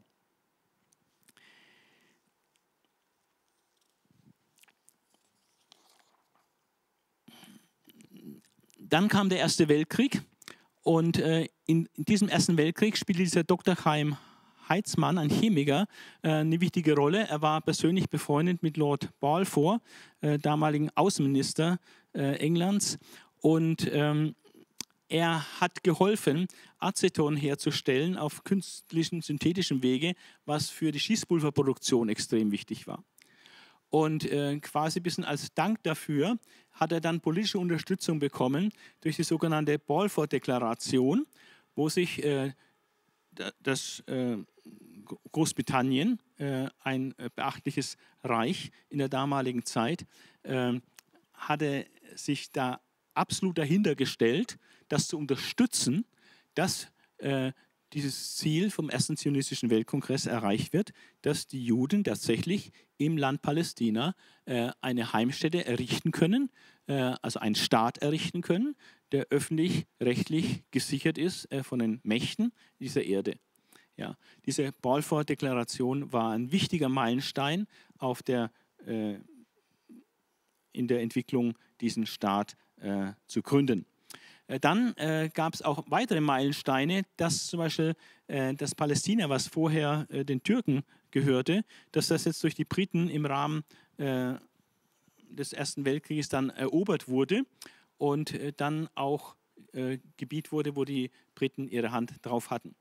es kam dann zu der dritten Einwanderungswelle in den Jahren nach dem Krieg und 1920 hatte dann der Völkerbund ähm, dem äh, also Großbritannien, auch dann das Mandat gegeben, Palästina zu verwalten. Ähm, und so dass sie nicht nur de facto, sondern jetzt auch offiziell mit Mandat vom Völkerbund ausgerüstet, ganz offiziell dafür verantwortlich sind, äh, dieses Gebiet zu verwalten. Da lebt natürlich sehr, sehr viele Araber und äh, eine wachsende Schar von Juden. Und äh, denen wurde durch die Balfour-Deklaration ja ein Staat zugesagt. Ähm, und äh, da waren die Briten ein bisschen zwischen den Stühlen, weil die Araber waren nicht daran interessiert, dass die Juden einen Staat da, da bauen. Und das, da war es schwierig für die Briten, da die Balance zu halten. Einerseits den Versprechen gegenüber den Juden nachzukommen, aber auch dann ihre politischen Beziehungen und auch äh, ökonomischen und militärischen Interessen mit der arabischen Welt. Äh, da machten sie dann auch viele Zugeständnisse äh, zu Ungunsten äh, der Juden. Ähm, Im gleichen Jahr 1920 wurde auch dann äh, die Arbeitergewerkschaft Histadrut gegründet und äh, die Juden gründeten eine Selbstverteidigungsarmee, Armee, die Haganah. Also keine Angriffsarmee, sondern eine reine Selbstverteidigungsarmee, die Haganah. Ähm, 1922 äh, gab es ein britisches Weißbuch und da wurde die Immigration, die Einwanderung nach Israel dann massiv äh, eingeschränkt durch dieses Weißbuch der Briten, die ja die Herrschaft hatten über dieses Gebiet. Und die Juden waren da ziemlich machtlos. Ähm, und äh, diese Einwanderungswelle kam dann praktisch auch zum gewissen Stopp durch dieses Verbot und Erschwernis der jüdischen Immigration. Am 24.07.1922 hat der Völkerbund dann nochmal ganz offiziell das Mandat über Palästina angenommen, dass sie das verwalten wollen und England, äh, Großbritannien ähm, den Auftrag gegeben, dieses für den Völkerbund äh, zu machen. Es kam dann zu einer vierten Einwanderungswelle und was dann sehr wichtig wurde im Leide, äh, Verlauf der weiteren Geschichte war die Gründung der Jewish Agency. Ähm, in, der, in, den 30er Jahren, dieser jüdischen Gesellschaft, in den 30er Jahren war diese Jewish Agency, äh, diese jüdische Gesellschaft, praktisch der, de facto die professorische Regierung des zukünftigen jüdischen Staates und die haben praktisch die, die Politik äh, da gemacht. Es kam dann die fünfte Einwanderungswelle ähm, und äh, es gab dann eine Zäsur war der arabische Aufstand gegen das Anwachsen der jüdischen Bevölkerung in Palästina, äh, der dann äh, viel Leid, äh, Tod auf beiden Seiten äh, und Unruhe brachte. Es kam dann zur sechsten Einwanderungswelle äh, in den Kriegsjahren und bis 1948. Und nach dem Zweiten Weltkrieg, ähm, also dann kam der Zweite Weltkrieg 1939 bis 1945 und dort ist 1942 auf dieser berühmten Wannsee-Konferenz hat Hitler äh, dann die Endlösung der Judenfrage beschlossen. Und äh, diese Endlösung der Judenfrage sind dann schlussendlich äh, sechs Millionen Juden, überwiegend europäische Juden, äh, zum Opfer gefallen. Ein unglaublicher Aderlass, wenn wir noch sehen, äh, wie die gesamtjüdische Weltbevölkerung war, vielleicht 16 Millionen zu der damaligen Zeit und 6 Millionen wurden in diesen Jahren dann von 42 bis 45 im Holocaust äh, vernichtet. Äh, die meisten in Polen äh, und in der Sowjetunion, aber in vielen anderen Ländern. Ähm, nach dem Krieg ähm, waren die Juden, äh, haben viele nach Israel einwandern wollen, aber die Araber wollten das nicht. Und äh, die Briten saßen zwischen den Stühlen und haben durch Seeblockade verhindert, äh, dass jüdische Einwanderung stattfindet. Da gibt es dann ganz äh, tragische Ereignisse, dass zum Beispiel Holocaust-Überlebende Überlebende auf der Exodus äh, nach Israel äh, fahren wollen, um dort in diesem Staat einzuwandern also in diesem Land einzuwandern. Und dann durften die aber nicht anlanden und mussten zurückgeschickt werden. Und da wurden dann diese Holocaust-Überlebenden äh, in Frankreich interniert und so unglaubliche Dinge sind da äh, geschehen, äh, nicht gerade sehr rühmlich. Ähm, aber äh, trotz all dieser Wirren hindurch äh, kam es dann äh, doch zur Gründung des Staates Israels Zunächst hat die UN-Resolution 181 am 19. November 1947 äh, tatsächlich beschlossen, dass äh, dieser Konflikt zwischen Israelis, also Juden und Arabern, äh, dadurch gelöst wird, äh, dass zwei Staaten gegründet werden auf diesem Mandatsgebiet des Völkerbundes. Und zwar, äh, dass praktisch das klassische Land Israel geteilt wird in einen palästinensischen Teil und einen jüdischen Teil. Und dieser Plan zur Teilung Palästinas äh, wurde angenommen von der UNO-Vollversammlung und das ist die UN-Resolution 181.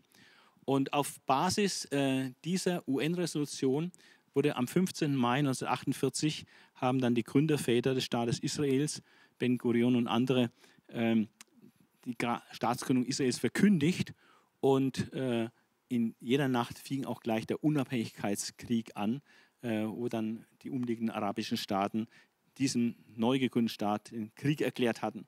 Also die hatten nicht äh, eingewilligt in diese Zwei-Staaten-Lösung. Israel hat dann einseitig ihren Staat gegründet. Und ähm, Ergebnis des Unabhängigkeitskrieges war allerdings, äh, den Israel erstaunlicherweise nicht nur überlebt, sondern auch wirklich gewonnen hat, äh, dass der Teil der dann Israel zugeschlagen wurde, größer war als das, was eigentlich von der UN vorgeschlagen war.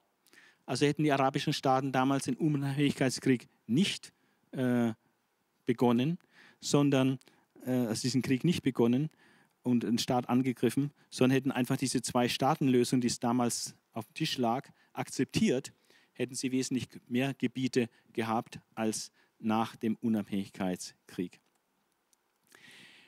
Jetzt ist es interessant zu sehen, ähm, was diese Staatsgründung Israels dann für Konsequenzen hatte im Blick auf die Sammlung der Juden aus aller Welt. Ich hatte vorhin gesagt, als Fazit, äh, in den 70 Jahren, etwa von 1882 bis 1948, waren etwas mehr als eine halbe Million Juden nach Israel eingewandert, sodass die Zahl der Juden in Israel von 20.000 auf etwa 540.000 angewachsen ist. Aber was sich jetzt nach der Staatsgründung Israels auf diesem Gebiet getan hat, das äh, sprengt alle Vorstellungskraft, wie wir es gleich sehen werden. Die Rückkehrbewegung seit 1948. Ähm, wir werden uns anschauen, Israels Beitrag zur Rückkehrbewegung. Was hat Israel aktiv dazu beigetragen? Dann die Rückkehrbewegung seit 1948, äh, wie sie konkret ausgestaltet ist. Äh, wenn wir kurz die Statistik anschauen, Entwicklung der Zahl der Juden weltweit, Entwicklung der jüdischen Bevölkerung in Israel, einfach ein paar Zahlen anschauen und dann ein paar Zahlen, was sind heute, heute 2023 die Länder mit den meisten Juden und wie sieht es aus mit den Juden in arabischen und muslimischen Ländern. Ähm, das werden wir jetzt noch abschließend machen. Ähm, die Rückkehrbewegung ähm, seit 1948 äh, zeichnet sich dadurch aus, dass der Staat Israel eigentlich einen vierfachen Beitrag geleistet hat, äh, dass Juden nach Israel zurückkehren.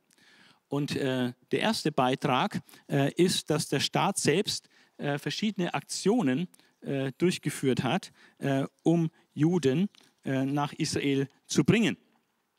Also staatliche Heimholaktionen. Und das äh, sind zum Teil sehr spektakuläre äh, Unternehmungen gewesen. Äh, da gibt es die Operation Gosen 1948 bis 1953, wo 14.000 Juden, äh, die nicht nach Israel konnten damals, sondern in Ägypten praktisch zwischengelagert waren, äh, die wurden aus Ägypten geholt, um jetzt äh, nach der Staatsgründung dann nach Israel, in Israel zu leben. Oder 1949, 50 die Operation Fliegender Teppich oder Zauberteppich genannt. Äh, da wurden 47.000 jemenitische Juden aus dem Jemen ausgeflogen innerhalb äh, dieses Zeitraumes. Oder dann die Operation Esra und Nehemiah 1950, 51. Da wurden 120.000 irakische Juden aus dem Irak ausgeflogen.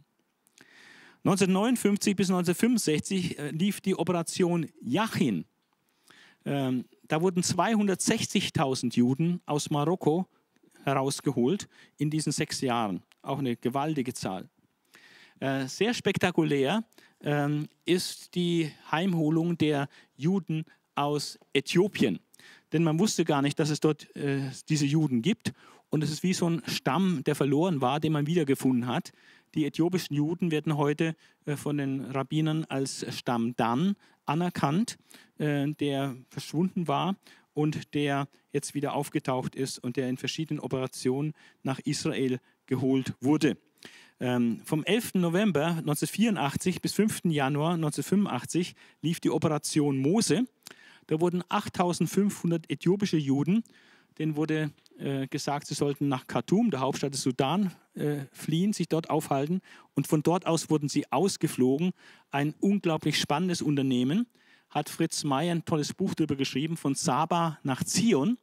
Äh, die dramatische Rettung und Heimkehr der äthiopischen Juden aus Israel.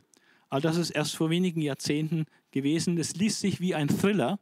Es ist unglaublich spannend und hat äh, auch verschiedene äh, Akte das erste war die Operation Mose, ähm, die dann durch Bekanntwerden der Operation schlagartig dann zu, auch zu ihrem Ende kam. Ja, wo sollten noch viel mehr Juden ausgeflogen werden. Ähm, dann die Operation Saba, die dann ähm, ein paar Monate später eine Fortsetzung bildete zu dieser Operation äh, Mose. Und da wurden äh, an zwei Tagen 800 bis 1200 äthiopische Juden aus dem Sudan ausgeflogen irgendwo in der Wüste sind die da gelandet, haben die da einen Treffpunkt gemacht mit den Juden zwischen Khartoum und der Grenze zu Äthiopien. Und dort ist dann, sind ein paar Flieger gelandet und haben 800 bis 1200 äthiopische Juden aus, ausgeflogen. Und dann 1991 eine der spektakulärsten äh, Rückholaktionen überhaupt in der Geschichte. Ähm, innerhalb von 36 Stunden mit 36 Flugzeugen wurde generalstabsmäßig geplant, wurde in der sogenannten Operation Salomo äh, die 14.500 äthiopische Juden ausgeflogen aus Addis Abeba, was im damaligen Bürgerkrieg kurz vor der Einnahme stand.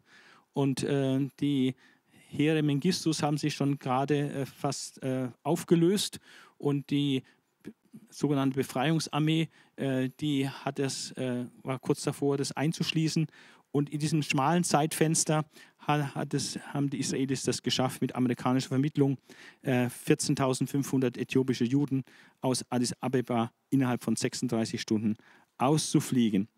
Ähm, also das ist eine Sache, wo der Staat Israel beigetragen hat, äh, die Rückkehr zu beschleunigen durch solche Sammelaktionen äh, und spektakuläre Operationen. Dann ein zweites äh, Punkt ist das Rückkehrgesetz vom 5. Juli 1950. Ähm, paar, also kurz, knapp zwei Jahre nach der Staatsgründung, äh, wo praktisch jedem Juden in der Welt per Gesetz äh, gestattet wird, nach Israel zurückzukehren und er bekommt dort die israelische Staatsbürgerschaft und äh, auch verschiedene Vergünstigungen bei der Integration in die israelische Gesellschaft. 1970 äh, wurde dann äh, diesem Rückkehrgesetz noch eine genaue Definition von Jude beigefügt, wer als Jude gilt. Zum Beispiel Jude ist, wer eine jüdische Mutter hat, äh, sowas. Und, ja, oder Jude ist, wer sich gemäß den Religionsgesetzen zum Judentum hin bekehrt hat, der gilt auch als Jude. Also dieses Rückkehrgesetz ist natürlich die gesetzliche Grundlage für auch für eine massenhafte Einwanderung und Rückkehr von Juden aus der ganzen Welt nach Israel. Und das hat der jüdische Staat äh, hervorgebracht.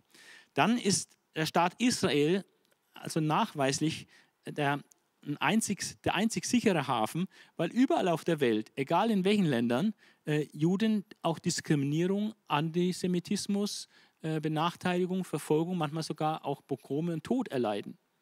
Und das ist bis zum heutigen Tag so. Ähm, mal mehr, mal weniger. Ja? Äh, der Antisemitismus, der gerade auch in jüngster Zeit wieder extrem zugenommen hat, ist eben eine Sache, die sehr, sehr alt ist und äh, auch ständig wirkt. Ja, in, zum Beispiel in den ersten 20 Jahren unseres Jahrhunderts sind aufgrund von zunehmendem Antisemitismus allein 150.000 Juden aus Frankreich abgehauen, weil sie es einfach dann nicht mehr aushalten. Frankreich vermutet man jetzt nicht, dass man da in Frankreich Angst haben muss um sein Leben. Aber viele Juden sind weggegangen, weil sie Angst um ihr Leben haben. Ja, durch starke muslimische Zuwanderung auch äh, unter anderem. Äh, und sie fühlen sich dann nicht mehr sicher und gehen nach Israel zum Beispiel. Ja. Also der Staat Israel ist ein sicherer Hafen. Also wenn du irgendwo überlegst als Jude, wo bin ich sicher, dann bietet es sich an, nach Israel zu gehen. Die meisten oder viele sind doch nach USA gegangen, weil es da äh, nicht nur sicher, sondern auch noch bequem ist. Aber äh, unter dem Sicherheitsaspekt ist äh, das Land Israel eigentlich wirklich der sichere Hafen für Juden weltweit. Und dann muss man auch, darf man nicht vergessen, dass äh, Israel auch eine wirklich funktionierende äh, Demokratie ist, äh, die auch es geschafft hat, einen Wohlstand äh, zu erarbeiten und zu haben, der sich mit westlichen Ländern äh, sehr gut messen kann. Und von daher hat äh, diese Demokratie Israel äh, gerade für Juden auch in islamischen Ländern eine enorme Anziehungskraft und eine Magnetwirkung, weil es ja dann auch sozialer Aufstieg, mehr persönliche Freiheit und mehr persönlichen Wohlstand äh, bedeutet, äh, wenn man nach Israel kommt. Also diese vier Dinge, die Heimolaktion des Staates, das Rückkehrgesetz, die Sicherheit, die den Juden dort geboten wird für Leib und Leben und auch äh, ohne Anfeindung leben zu können. Und äh, diese Magnetwirkung der Demokratie und der, des Wohlstandes, äh, das sind sehr wichtige Faktoren, die auch dazu führen, dass die Sammlung der Juden aus aller Welt nach Israel äh, massiv vorangegangen ist. Die Rückkehrbewegung seit 1948 äh, sieht äh, wie folgt aus. Da habe ich jetzt zwei Folien zu, äh, die das kurz skizzieren. 48 bis 55 haben wir eine Masseneinwanderung, also gerade nach der Staatsgründung, sieben Jahre hat die angehalten, wo unglaublich viele äh, Juden kamen. Also wenn man bedenkt, dass äh, zu der Zeit nur etwa 600.000 Juden in Israel lebten, 1948, äh, ist diese Masseneinwanderung äh, eine unglaubliche Herausforderung gewesen für diesen jungen Staat.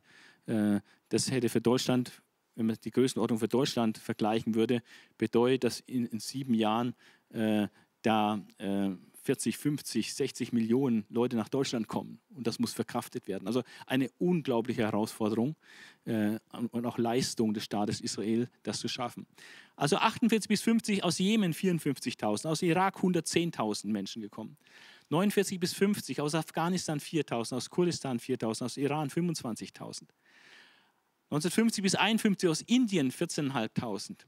Aus der Türkei 48 bis 53 35.000 Menschen, also Juden, eingewandert nach Israel.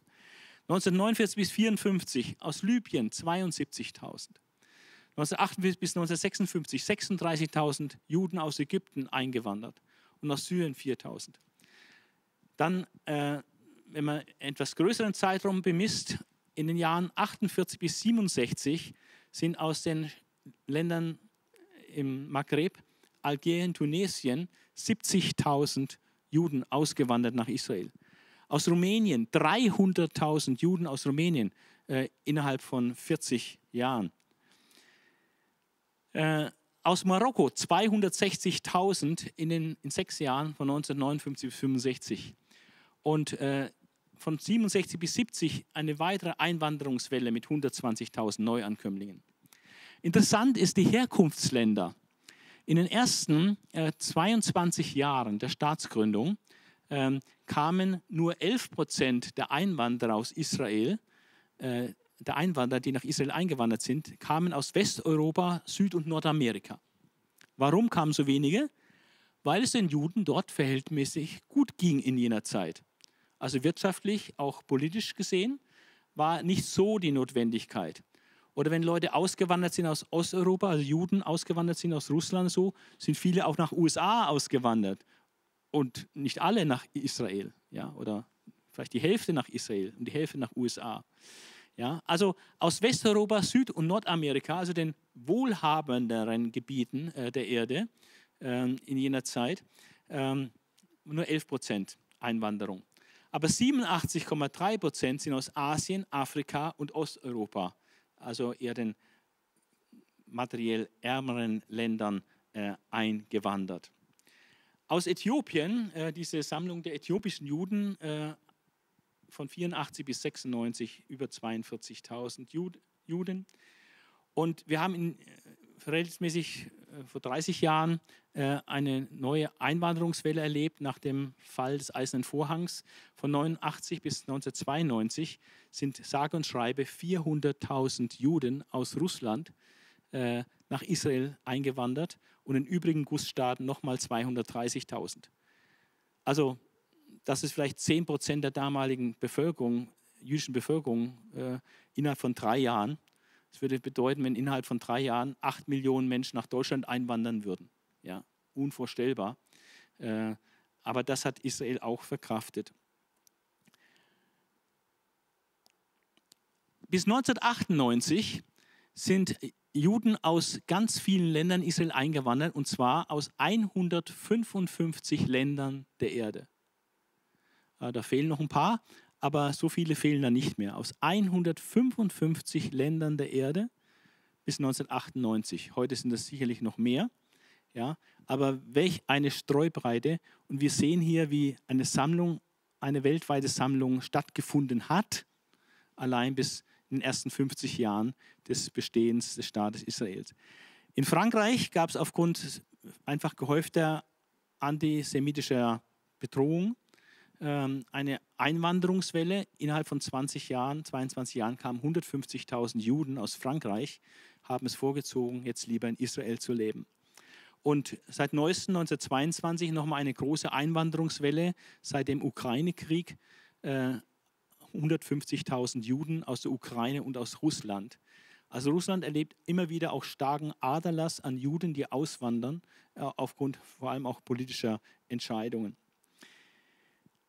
Die Zahl der Juden weltweit, einmal mal ein kurzer Überblick, 70 äh, nach Christus 4,5 Millionen.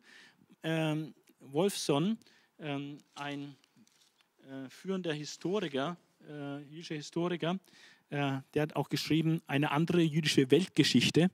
Es kam letztes Jahr heraus, ein extrem interessantes, wichtiges Buch, weil es die jüdische Geschichte in 40 Ländern der Erde konkret aufzeigt, wie war die Geschichte der Juden in Österreich, wie war die Geschichte der Juden in Frankreich, in Tunesien und so weiter.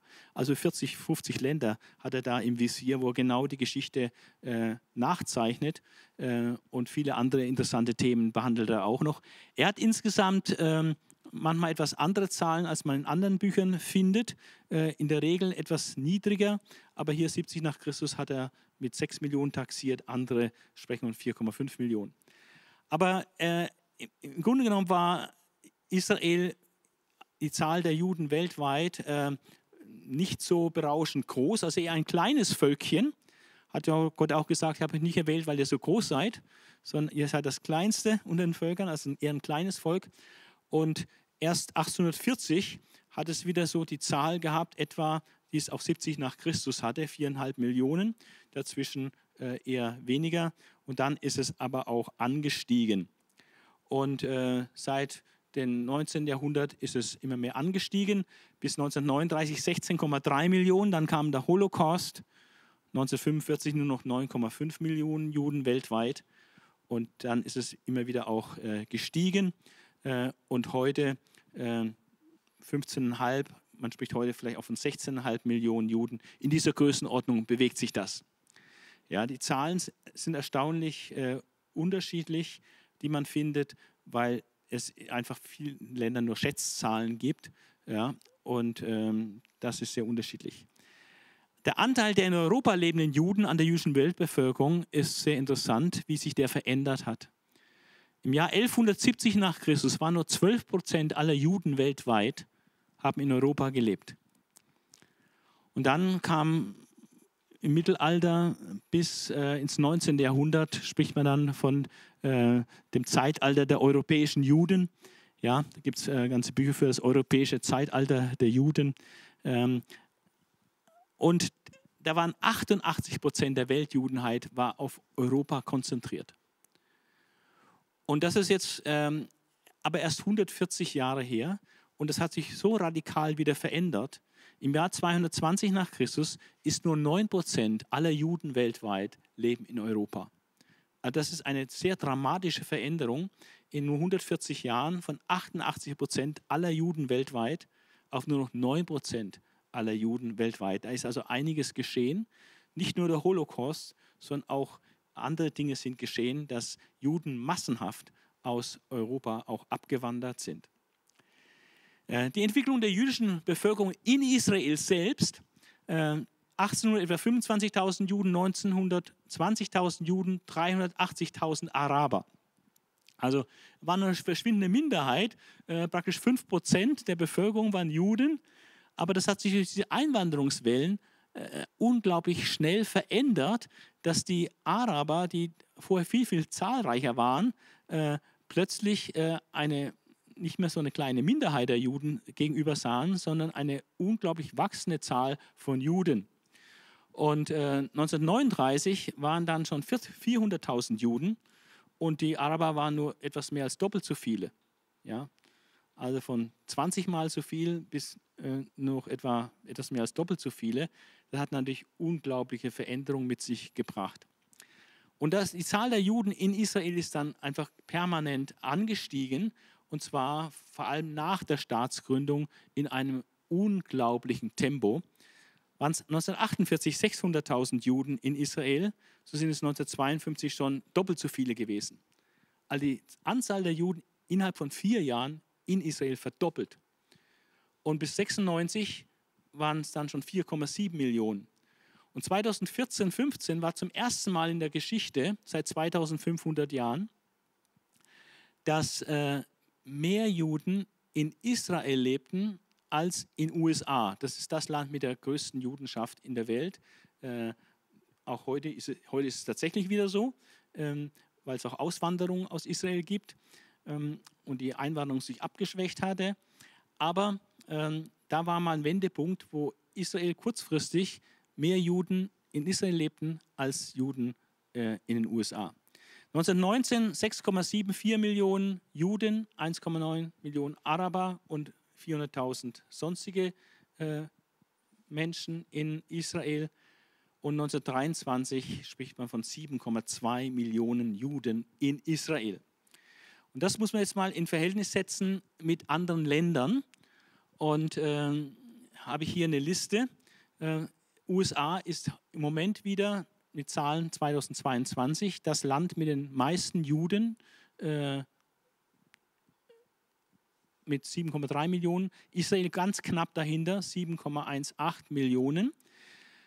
Dann mit großem Abstand Frankreich äh, und Kanada. Großbritannien noch etwas weniger. Argentinien, Russland 145.000, Deutschland 118.000.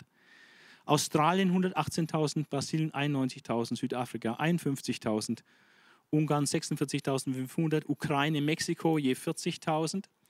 Niederlande 29.000. Das sind schon allein 16,5 Millionen. Das heißt, die allermeisten Juden sind auf diese äh, 20 Länder hier, äh, knapp 20 Länder verstreut. Äh, der Rest ist sehr gering von der Anzahl her, wie viele Juden es da gibt. Zum Beispiel Juden in arabischen und muslimischen Ländern. 1919 ähm, in der Türkei gerade mal noch 15.000. Im Iran 8.500. Marokko vielleicht 2.000 Juden. Tunesien 1.000 Juden. Äh, nach äh, Wolfson sind ähm, Libyen zum Beispiel und auch Irak äh, ziemlich judenfrei inzwischen. Ja? Also das sind äh, ganz, ganz geringe Zahlen, äh, wo Juden derzeit sich noch in arabischen Ländern aufhalten, was ja auch äh, nachvollziehbar ist äh, angesichts des gesamten äh, Nahostkonfliktes. Wir kommen zum Schluss. Ergebnis. Wenn man das alles jetzt zusammenfasst, was wir heute gehört haben, dann möchte ich folgendes Ergebnis festhalten. Erstens, es gibt ganz offensichtlich eine ganze Reihe von alttestamentlichen Weissagungen, die eine weltweite Rückkehr von Juden in das Land Israel weissagen. Stellt man einfach mal fest. Wir haben eine Reihe davon gesehen, aber es gibt noch äh, einige mehr.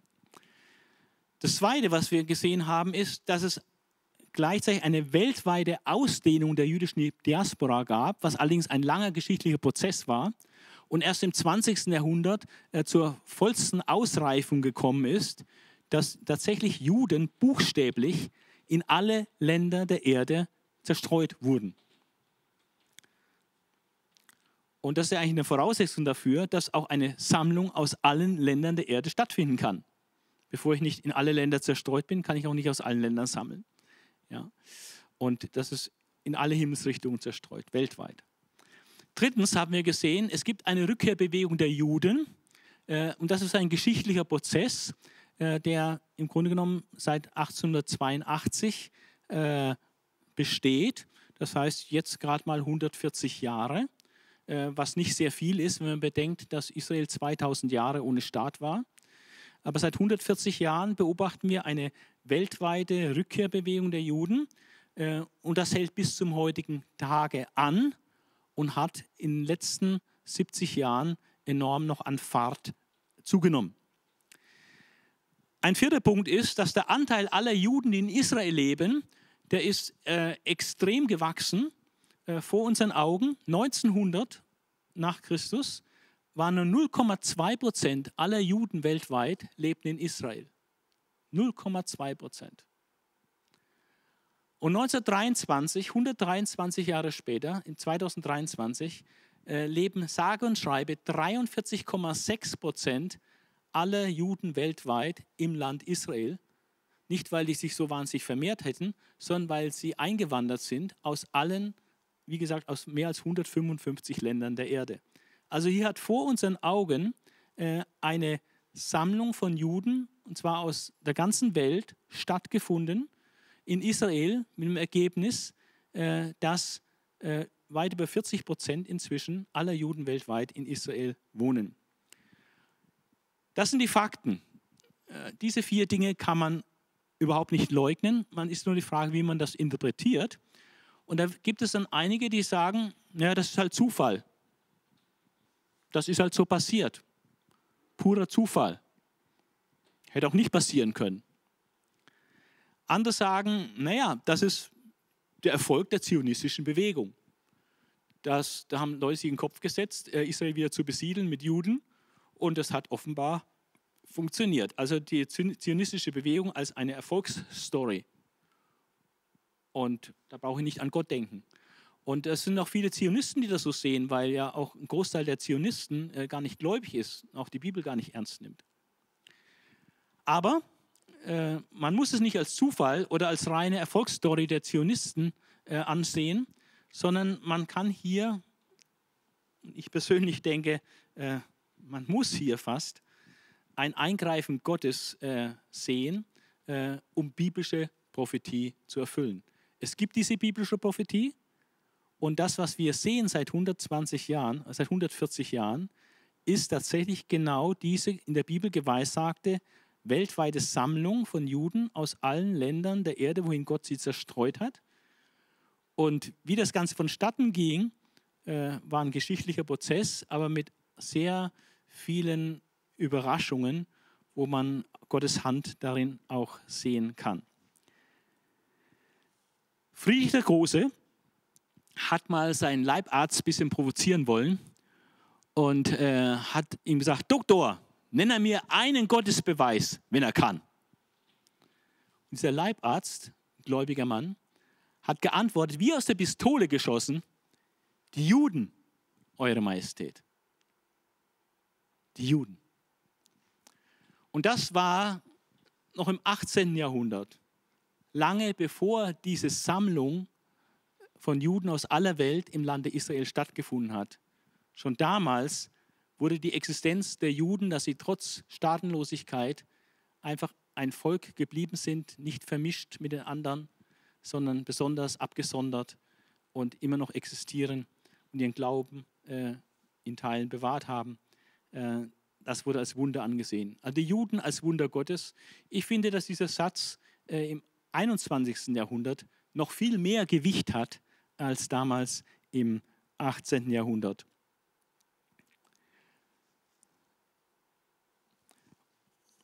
Und äh, ich wollte eine letzte Folie noch zeigen, habe ich es gar nicht auf der Folie.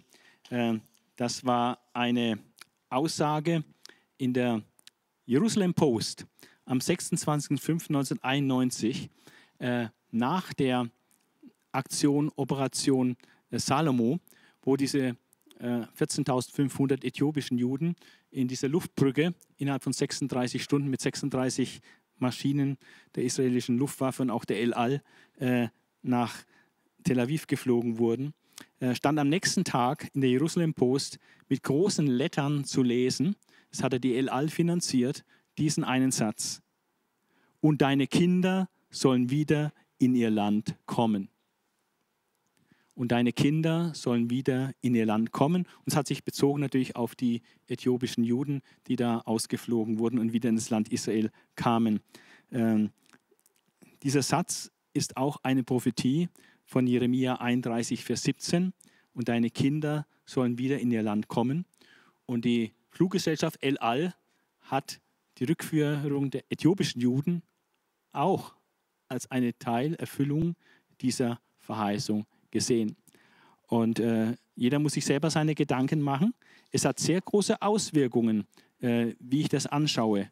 Hat sich hier in den letzten 140 Jahren vor unseren Augen in aller Welt oder vor Augen der ganzen Welt, dort im Land Israel, wirklich ein, ein Wunder ereignet, hat sich hier biblische Prophetie erfüllt, die Prophetie von der Sammlung Israels aus weltweiter Zerstreuung, äh, von der Gründung eines Staates aus, aus dem puren Tod heraus, ja, nach einem Holocaust, dass hier ein Staat entsteht für die Juden und der jetzt 43,6 Prozent aller Juden weltweit beherbergt. Ist das Zufall? Ist es einfach nur eine zionistische Erfolgsstory? Oder sehen wir hier Gott bei der Arbeit? Und wenn ich hier Gott bei der Arbeit sehe, dann hat das enorme Auswirkungen äh, für meine ganze Anschauung von Geschichte und auch für meine Anschauung, wie ich auf den Ostkonflikt blicke und wie ich Israel sehe und wahrnehme.